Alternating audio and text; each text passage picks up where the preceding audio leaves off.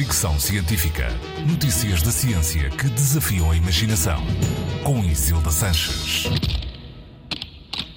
Falar com os amigos ou falar com outras pessoas, mesmo que não sejam grandes amigos, faz bem.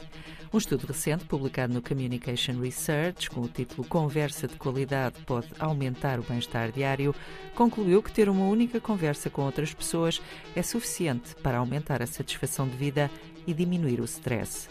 Os investigadores avaliaram sete tipos de comunicação: conversa de circunstância, conversa profunda, dizer piadas, mostrar preocupação, ouvir os outros, valorizar a opinião dos outros e fazer elogios sinceros.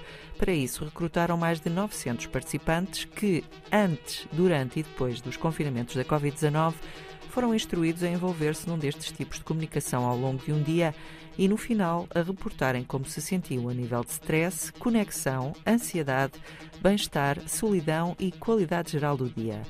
Os resultados mostraram que, independentemente do tipo de conversa, os efeitos são sempre positivos. O que interessa realmente é procurarmos os outros e interagirmos com eles. Os autores afirmam ainda que o estudo mostra que não é preciso ter muitas interações ao longo do dia para sentir os seus benefícios.